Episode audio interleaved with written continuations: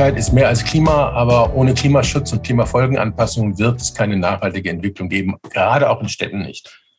Der gerade erschienene sechste Sachstandsbericht des IPCC macht deutlich, dass der menschgemachte Klimawandel unaufhörlich voranschreitet und äh, dass die Einschläge bei uns auch näher kommen. Das hat nicht zuletzt die Flutkatastrophe in Westdeutschland gezeigt. Städte sind dabei besonders anfällig, weil hier nun mal besonders viele Menschen leben, auf dichtem Raum. Wir haben eine große Ansammlung von Infrastruktur und von Wirtschaftskraft und daraus resultiert ein hohes Schadenspotenzial. Der Klimawandel wird dazu führen, dass die Gesundheit von Menschen beeinträchtigt wird, zusammen mit dem demografischen Wandel. Wir bekommen viel mehr ältere Menschen und wir werden in Zukunft auch mehr Hitzeereignisse bekommen. Und das bedeutet auch, dass die alten Menschen besonders gefährdet sind. Es wird mehr Hitzetote geben. Wassermangel kann lokal auftreten. Gleichzeitig parallel sehen wir, dass Starkregenereignisse zunehmen können, was natürlich Gesundheit und Katastrophenschutz besonders herausfordert. Wir reden heute auch über die SDGs 9 und 11. Gerade das SDG 9, Industrie, Innovation und Infrastruktur, kann auch durch den Klimawandel gefährdet werden. Es gibt direkte Rückwirkungen auf die Wirtschaft, auf die Infrastruktur. Es gibt auch indirekte Rückwirkungen einer Art Exportnation von Deutschland durch Klimawandel an anderer Stelle. Ähm, die negativen Folgen für SDG 11, die nachhaltigen Städte und Gemeinden, sind natürlich sehr vielfältig und auch besorgniserregend. Ich habe den möglichen Wassermangel schon erwähnt. Wir kriegen auch neue Krankheitserreger. Und wir bekommen, das haben wir auch gesehen, stärkere Infrastrukturschäden, die natürlich für die Städte massive Kostenwirkungen bedeuten. Städte sind aber nicht nur vom Klimawandel betroffen, sie können auch Teil der Lösung sein. Und das müssen sie in Zukunft auch noch viel mehr. Dazu müssen wir sie klimaresilient machen. Das heißt, informiert, vorbereitet, angepasst, lernfähig und transformativ. Das geht aber nicht, wenn wir das nur unseren Klimaschutzbeauftragten oder auch nur der Umweltabteilung, den Umweltdezernaten überlassen, sondern wir müssen Klimaschutz und Nachhaltigkeit zur Chefsache machen, eine Querschnittsaufgabe, an der alle beteiligt sind. Das wird natürlich mehr Geld kosten. Der Bund muss dafür auch sorgen, dass die Kommunen, die teilweise kein Geld haben, in die Lage versetzt werden, diese Aufgaben anzugehen, etwa durch eine Beteiligung an der CO2-Finanzierung oder an CO2-Handel. Oder eine neue Idee, Bepreisung, Besteuerung von städtischem Boden und seinen Nutzungsformen. Wir haben schon sehr viele gute Beispiele in Deutschland. Was wir als Zentralkonflikt sehen, ist das Stadtwachstum versus Nachhaltigkeit. Wir brauchen einen neuen Begriff von Stadtwachstum, der, das, der die Lebensqualität für alle ins Zentrum stellt. Und Umfragen zeigen, dass Bürgerinnen mitgehen, wenn ihnen der Nutzen erklärt und auch die Notwendigkeit deutlich gemacht wird. Von daher müssen wir mutiger und schneller werden. Und wir können es auch.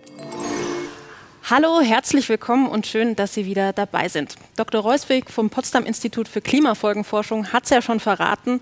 Bei uns geht es heute um SDG 11 und um SDG 9, also um nachhaltige Städte und Gemeinden und um Industrie, Innovation und Infrastruktur.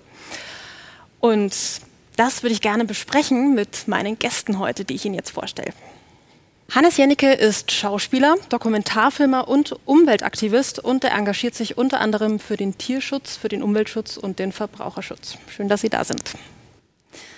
Frau Wandel ist seit 14 Jahren geschäftsführendes Vorstandsmitglied der Stiftung World Future Council. Das ist eine Stiftung, die das Ziel hat, dass wir auch den kommenden Generationen noch einen gesunden Planeten übergeben können.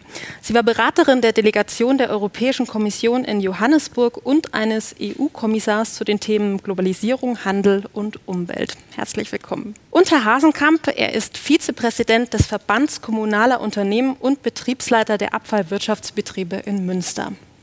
Schön, dass Sie da sind. Uns erwartet außerdem noch eine Videobotschaft von Ralf Spiegeler, dem Vorsitzenden des, Vorsitzenden des Deutschen Städte- und Gemeindebundes, der seit 1994 Bürgermeister der Verbandsgemeinde Niederolm in der Nähe von Mainz ist. Und wir schalten auch noch in den, Traun, in den Landkreis Traunstein bei München zu Landrat Siegfried Walch. Ja, erstmals ist es so, dass mehr Menschen in den Städten leben als auf dem Land. Vor allem in einigen afrikanischen Ländern ist es so, dass die städtische Bevölkerung in den nächsten Jahrzehnten sich fast verdreifachen wird. Das bringt natürlich auch einige Probleme mit sich, weil zum Beispiel die Infrastruktur noch gar nicht so weit ist, also etwa die Energieversorgung oder auch die Anbindung an Kommunikationsnetze.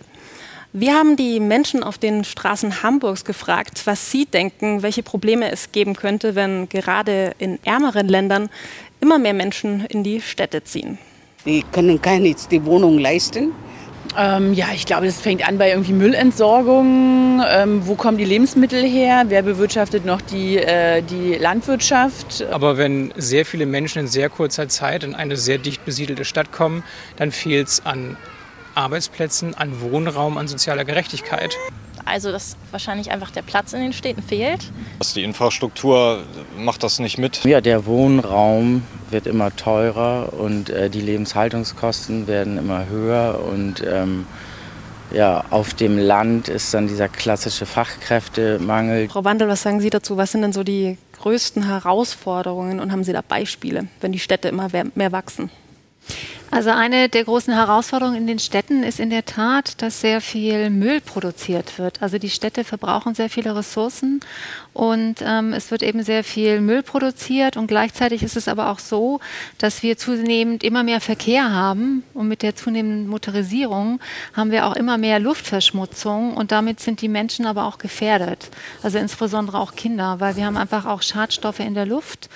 Da sind auch äh, Schwermetalle dabei, die haben negative Auswirkungen auf die Gesundheit, auf das Nervensystem, auf die Entwicklung des Gehirns, auf anderes. Und das heißt, es ist schon ein Problem, dass wir diese Verschmutzung haben in den Städten. Nicht nur in der Luft, wir haben es auch der, im Wasser und in den Böden. Und das heißt, wir müssen wirklich mehr auf Kreislaufwirtschaft setzen und wir müssen auch mehr darauf achten, dass weniger Schadstoffe auch da sind. Das heißt, der Transport muss einfach äh, schadstofffreier auch stattfinden. Wir müssen auch giftige Chemikalien mehr auch eliminieren, die auch existieren in den Städten. Und ich denke, das ist jetzt nochmal ganz klar geworden, auch während der Corona-Pandemie, wie wichtig doch die Gesundheit ist. Das heißt, wir müssen wirklich alles tun, auch für die Gesundheit der Menschen. Herr Hasenkamp, haben Sie auch noch Beispiele? Ja, wir sehen natürlich nicht nur die globale äh, Entwicklung, auch bei den Städten. Als ich meine berufliche Laufbahn begonnen hatte, vor 35 Jahren, waren es so knapp 40 Prozent. 2050 werden mehr als 70 Prozent in Städten leben. Das sind auch Stadtentwicklungen, die wir uns in Deutschland kaum vorstellen können. Ich hatte mich vor zwei Jahren zuletzt in Shanghai mal über die Probleme der Einführung einer Bioabfallsammlung beschäftigt. Das sind Dimensionen, die kann man selbst hier in Berlin, unserer Hauptstadt, der größten Stadt in Deutschland, so in der Form nicht nachvollziehen. Aber wir haben natürlich in Deutschland auch aufgrund der Verschiebungen vom ländlichen Raum in die Städte hinein hinein durchaus unsere eigenen logistischen Anforderungen. Die Netze für die Versorgung mit Energie, mit Wasser müssen mitwachsen mit diesen Städten, aber auch die Logistikstrukturen für die Abfallbeseitigung, die wir gerade gehört haben, auch für die saubere Stadt, die Ansprüche die daraus erwachsen, dass immer mehr Menschen den öffentlichen Raum in diesen Städten auch nicht gerade so nutzen, wie wir uns das eigentlich vorstellen. Was das Thema Littering beispielsweise auch angeht, stellt uns natürlich vor wachsende Herausforderungen, denen wir sukzessive uns natürlich stellen müssen, weil es alternativlos ist, wo wir aber natürlich auch Lösungen für anbieten. Und in der Tat, das, was Frau Wandel gerade gesagt hatte, dass wir uns wirklich in eine echte Kreislaufwirtschaft bewegen müssen, aber aus unserer Sicht vor allen Dingen auch uns bei dem Ressourcenverantwortungsbewusstsein stellen müssen, Abfälle zu vermeiden, Ressourcenverbräuche zu minimieren, Produkte langlebiger zu machen, damit auch Versorgung vielleicht ein bisschen sicherer zu machen für die Zukunft in den Städten. Das ist eine exorbitante Aufgabe, die wir uns gerne stellen, die aber noch keine globale Lösung gefunden hat. Herr Janik, haben Sie noch Beispiele vielleicht für uns? Also ich das ist klar, wir haben ein riesen Müllproblem in den Städten. Also das ist bei uns ja noch überschaubar, obwohl wir auch im Recycling noch nicht so weit sind, wie wir sein sollten, auch im zirkularen Wirtschaft nicht. Wenn man nach Lagos fährt oder Nairobi oder Mombasa, da ist das Problem schon etwas sichtbarer als bei uns. Also ich glaube immer die Frage so ein bisschen, warum gehen alle Menschen in die Städte und kann oder sollte man dem entgegenwirken? Warum geben auch bei uns so viele Leute das Landleben auf. Italien hat eine ganz krasse Landflucht. Mhm. Da werden jetzt überall Häuschen für einen Euro verscherbelt, damit die Dörfer nicht alle entvölkert werden. Also die, ich finde mir ein bisschen die Frage, die nie diskutiert wird, warum verlassen Leute den ländlichen Raum?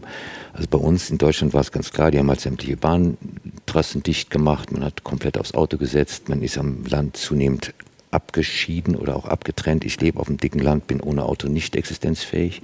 Auch wenn es ein Stromauto ist, braucht ja auch Energie. Also ich glaube, die äh, Frage ist für mich eher, wie macht man das Landleben wieder attraktiver? Weil Essen wollen alle und Essen wird nicht in der Stadt produziert. Ja. Selbst mit Urban Gardening und Vertical Agriculture, was New York macht und Vancouver, das sind Promillsätze dessen, was wir an Nahrungsmitteln brauchen. Also wir brauchen ja den ländlichen Raum.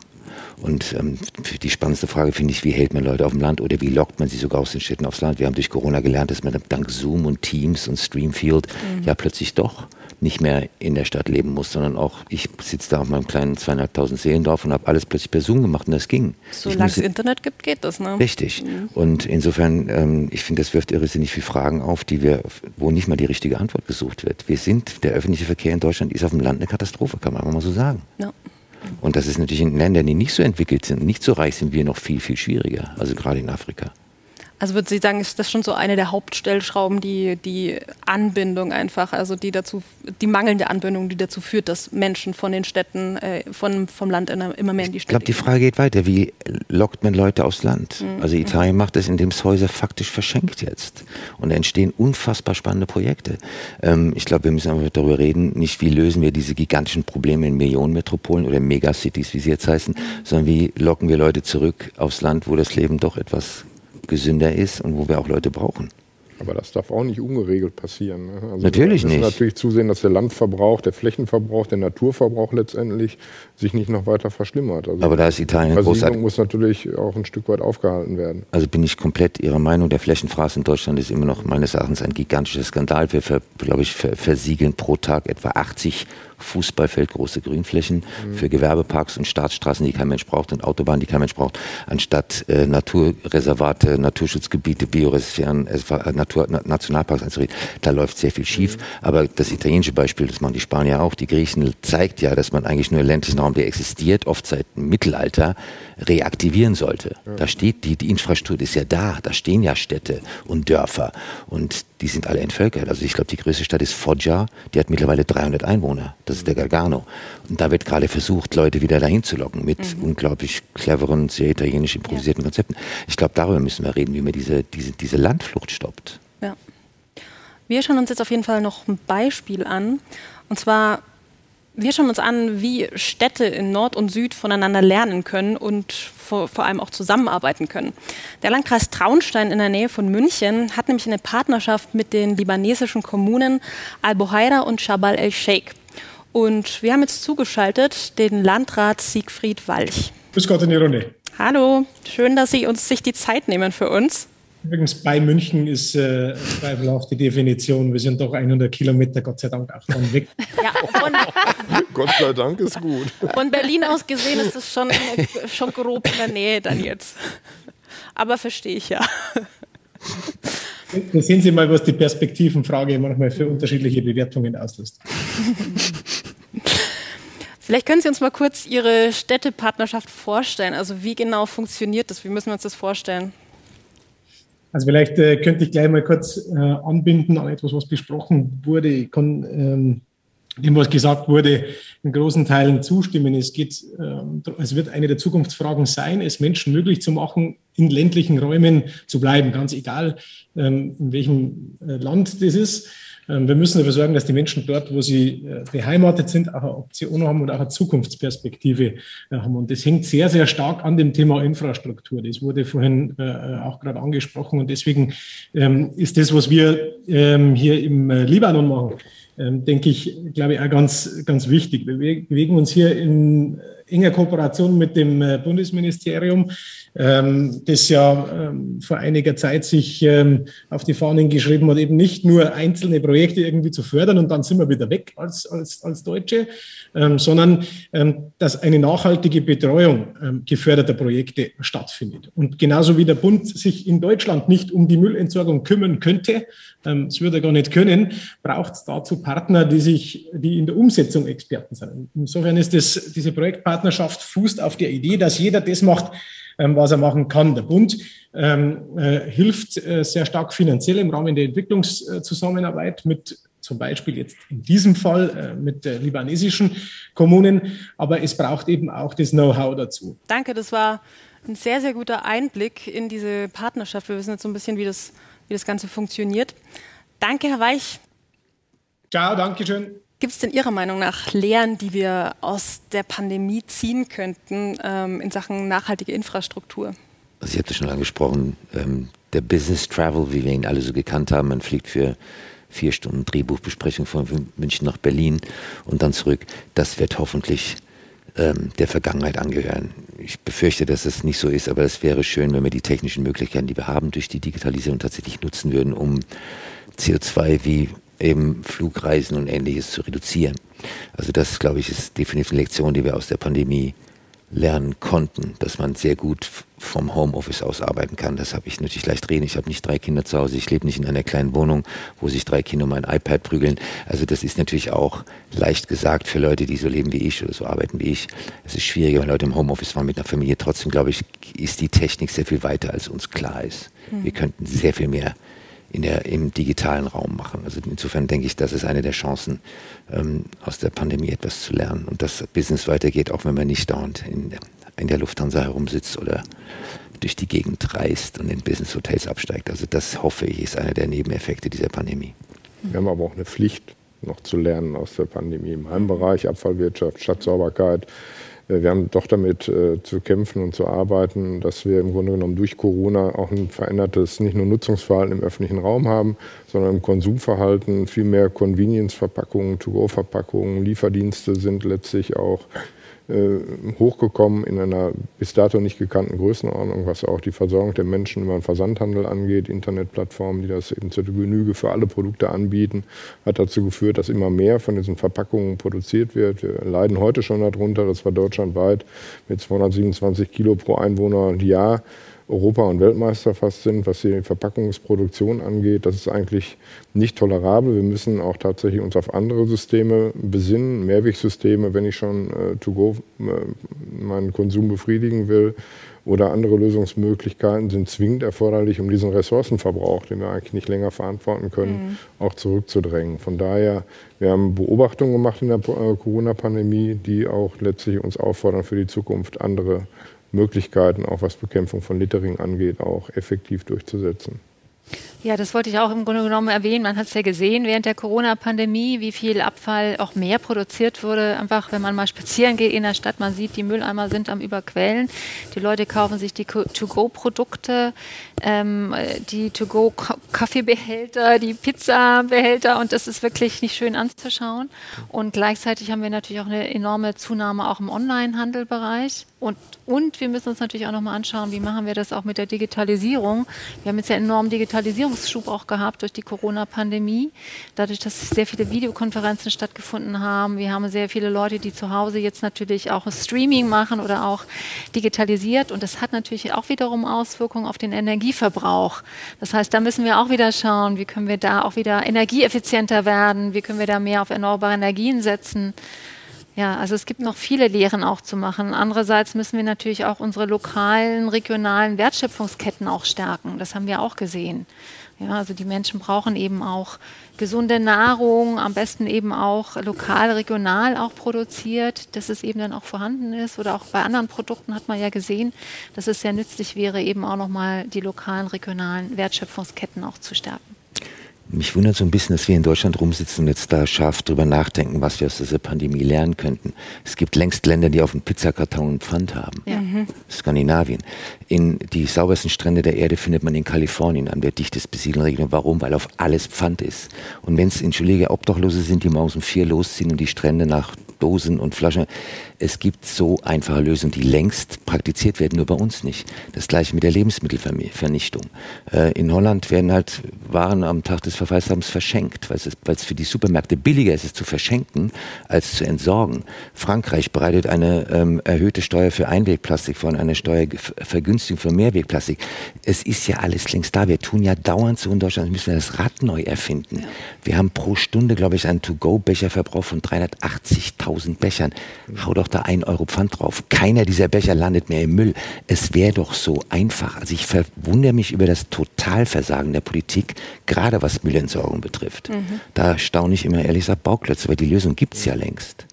Es gibt Lösungen, das stimmt. Wir müssen aber auch natürlich ein Stück weit an unsere eigenen Nasen fassen als Konsumenten und Verbraucher, weil wir beobachten das natürlich bei etablierten Pfandsystemen auch, dass das nicht die Müllflut und den Ressourcenverbrauch final stoppt. Auch äh, die äh, Mehrwegflasche, die heute 25 Cent Pfand für Mineralwasser oder andere Getränke mit sich bringt, die fliegt leider auch immer noch in die grüne Dann machen Euro draus, dann fliegt sie nicht mehr aus dem ja, Fenster. Das sind natürlich Ansätze, die wir diskutieren müssen. Mich treibt eher auch, dass wir in Europa ein harmonisiertes System haben, dass wir eben nicht immer gucken, da in Skandinavien ist es besser, da in Holland oder möglicherweise auch mal da in Deutschland, sondern dass wir uns gemeinsam in Brüssel dafür stark machen, dass es eben einheitliche Systeme gibt, über einfache, verbraucherfreundliche Systeme wir nachdenken und dann natürlich den Effekt haben, dass wir auch ressourcenarm arbeiten. Auch manche Mehrwegverpackungen, muss man kritisch sagen, ist dann doch nicht der Stein der Weisen gewesen, wenn man über das Thema Bambus beispielsweise versucht hat, ein bisschen Freundlichkeit reinzubringen, aber weiß, dass die kunststoffgebunden sind, die Holzfasern und im Endeffekt auch nicht mehr zu verwerten sind, dann macht auch unbedingt so ein Mehrwegsystem nicht mehr den größten Sinn. Auch das muss man natürlich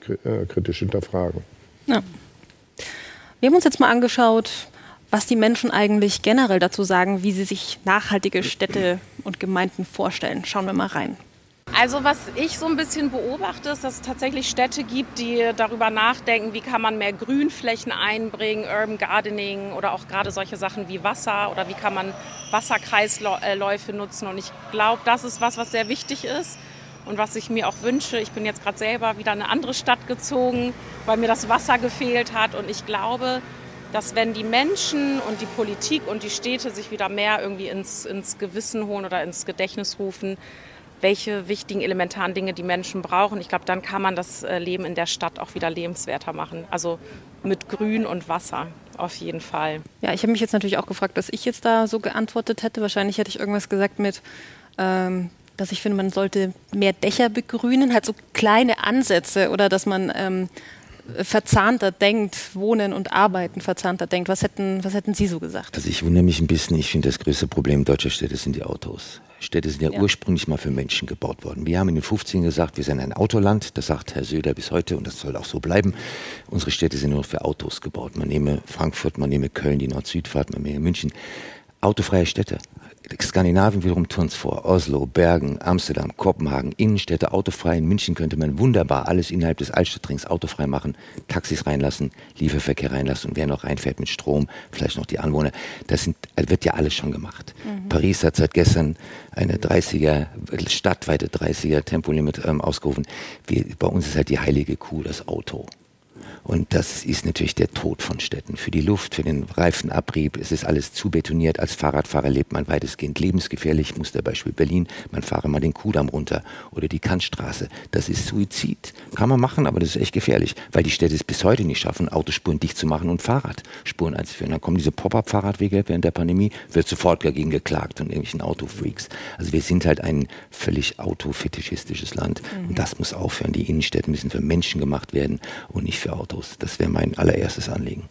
Kann also. ich gut nachvollziehen, weil ich aus einer Stadt komme, die gerade versucht, Tempo 30 gemeinsam mit Städten Aachen oder Bonn umzusetzen, obwohl jeder weiß, der mal in die Stadt fährt mit dem Auto, Häufig kann man gar nicht mal 30 fahren, aber wenn erstmal gesagt wird, man macht flächendeckend im Innenstadtbereich Tempo 30, dann äh, kocht die Volksseele im wahrsten Sinne des Wortes natürlich hoch. Wir sind mitten gerade auch in der Mobilitätswende im Zuge auch der äh, GNK-Ratsbeschlüsse, die wir gefasst haben, bis 2030 klimaneutrale Stadt zu werden.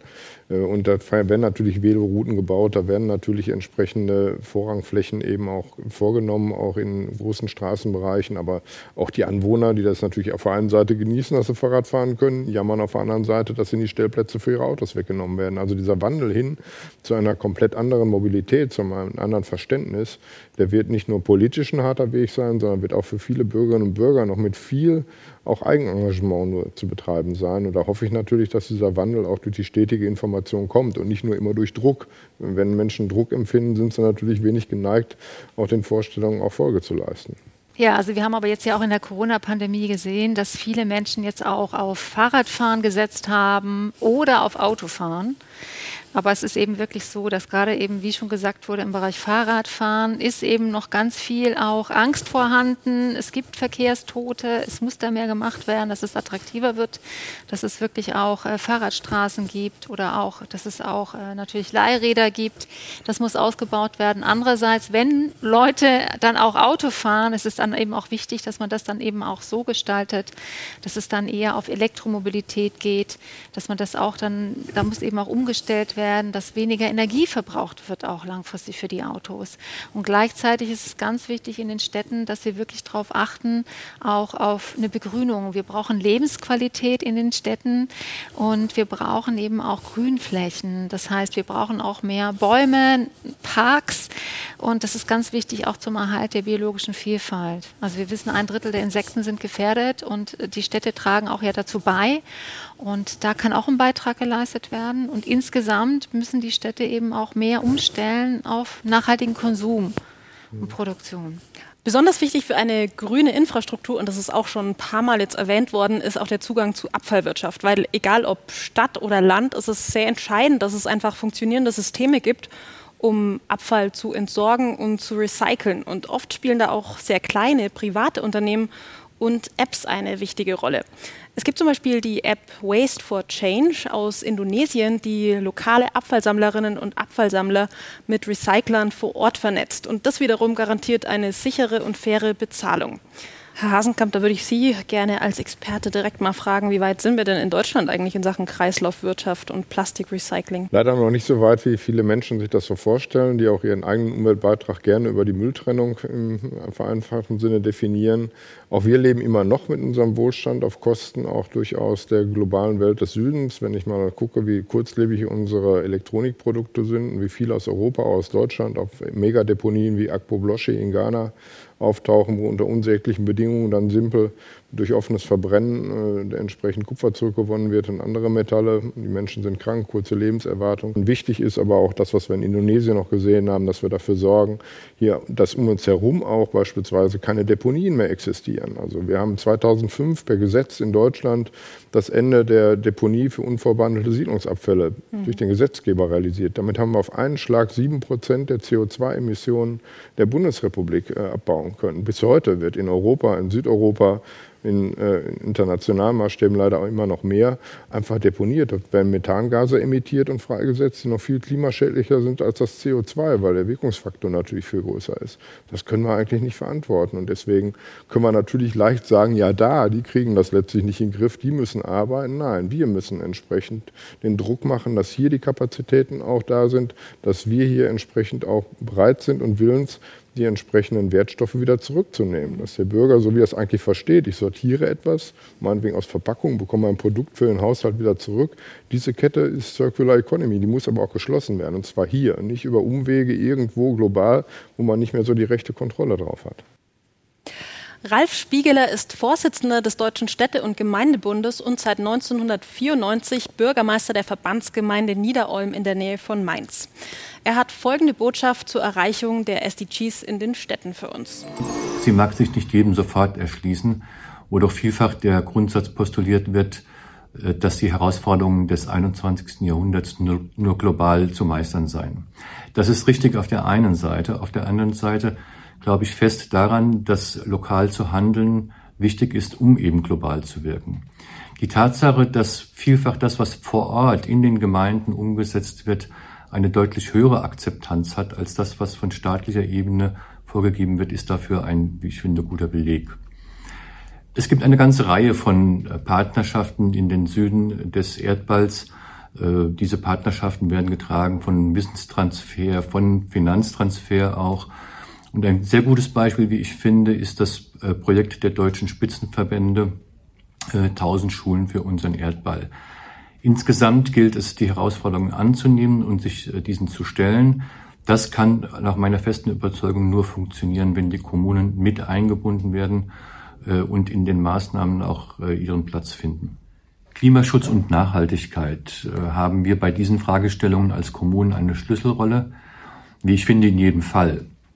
Das Leben findet vor Ort in den Städten und Gemeinden statt und wir richten unser Handeln selbstverständlich nach den Pariser Klimazielen und eben den Nachhaltigkeitszielen der Vereinten Nationen aus. Lassen Sie mich einige Stichworte nennen.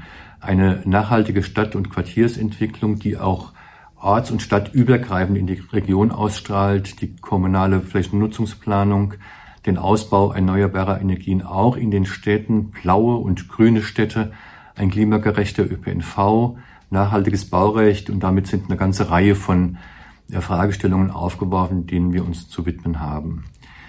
Es wird nichts an der äh, Tatsache vorbeigehen, dass wir Kommunen diese zentrale äh, äh, Schlüsselrolle auch wahrnehmen müssen. Dazu sind wir gerne bereit. Allerdings brauchen wir dann auch schnelle Planverfahren. Wir brauchen die finanzielle Ausstattung der Kommunen.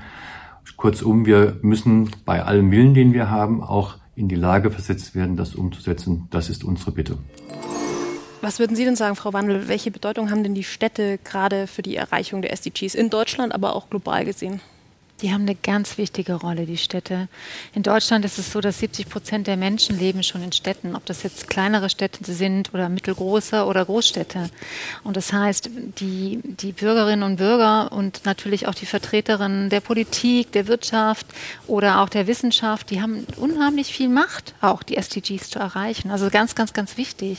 Und es ist sehr wichtig, dass die Städte sich wirklich auch eine Vision schaffen für die Zukunft. Und wie können sie auch wirklich das Pariser Klimaziel erreichen? Also dass wirklich die Erderwärmung begrenzt wird auf 1,5 Grad. Wie können die SDGs erreicht werden?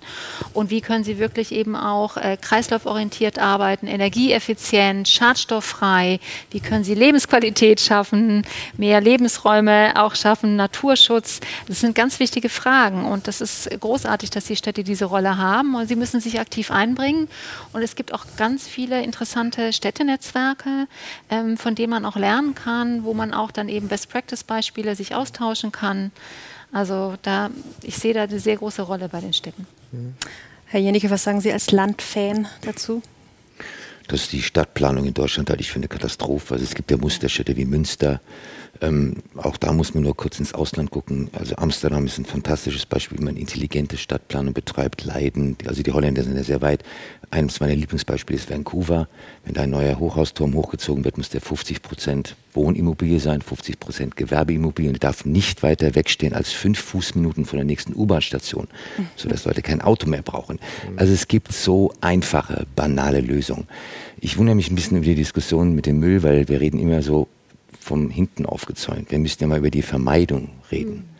Und da brauchen wir dringend eine, eine CO2-Steuer. Ähm, es ist natürlich, ich, Tübingen ist ja auch so ein Musterstädtchen in Deutschland. Herr Palmer versucht ja ab 2022 eine kleine Einweg- oder Müllverpackungssteuer anzuführen. Was passiert? McDonalds verklagt Tübingen, mhm. weil sie diesen Minimalbetrag, den sie dann zahlen müssen für ihren unerträglichen Müll, nicht bezahlen wollen. Mhm. Also da, da müssen die Städte derartig gefordert. Da warum ist Tübingen der einzige, die einzige Stadt, die das macht? Das müsste jede Stadt machen, auf diesen Verpackungsmüll, gerade nach der To-Go-Katastrophe von der Pandemie, da einfach mal eine Steuer drauf zu donnern. Also ich wundere mich ein bisschen über die Untätigkeit und diese völlige Visionslosigkeit der deutschen Politik, weil eigentlich gibt es sämtliche Lösungen irgendwo auf der Welt schon und die werden längst praktiziert. Mhm. Chicago in den USA ist die fahrradfreundlichste Stadt der Welt. Da muss ich mich ein bisschen wundern.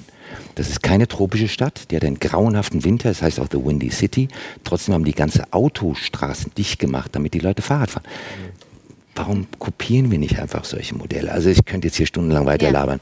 Und da ist Deutschland wahnsinnig. Wir sind da unfassbar träge. Wir sind Gewohnheitstiere. Es war immer so, haben wir immer so. Nein, das haben wir noch nie gemacht. Also wir sind einfach ein extrem innovationsfeindliches Land, was Stadtplanung betrifft. Und das wundert mich ein bisschen. Ich glaube, zusammenfassend kann man wahrscheinlich sagen, Städte haben viel Potenzial. Es gibt tolle Beispiele auf dieser Welt und es wird einfach noch zu wenig gemacht bei uns.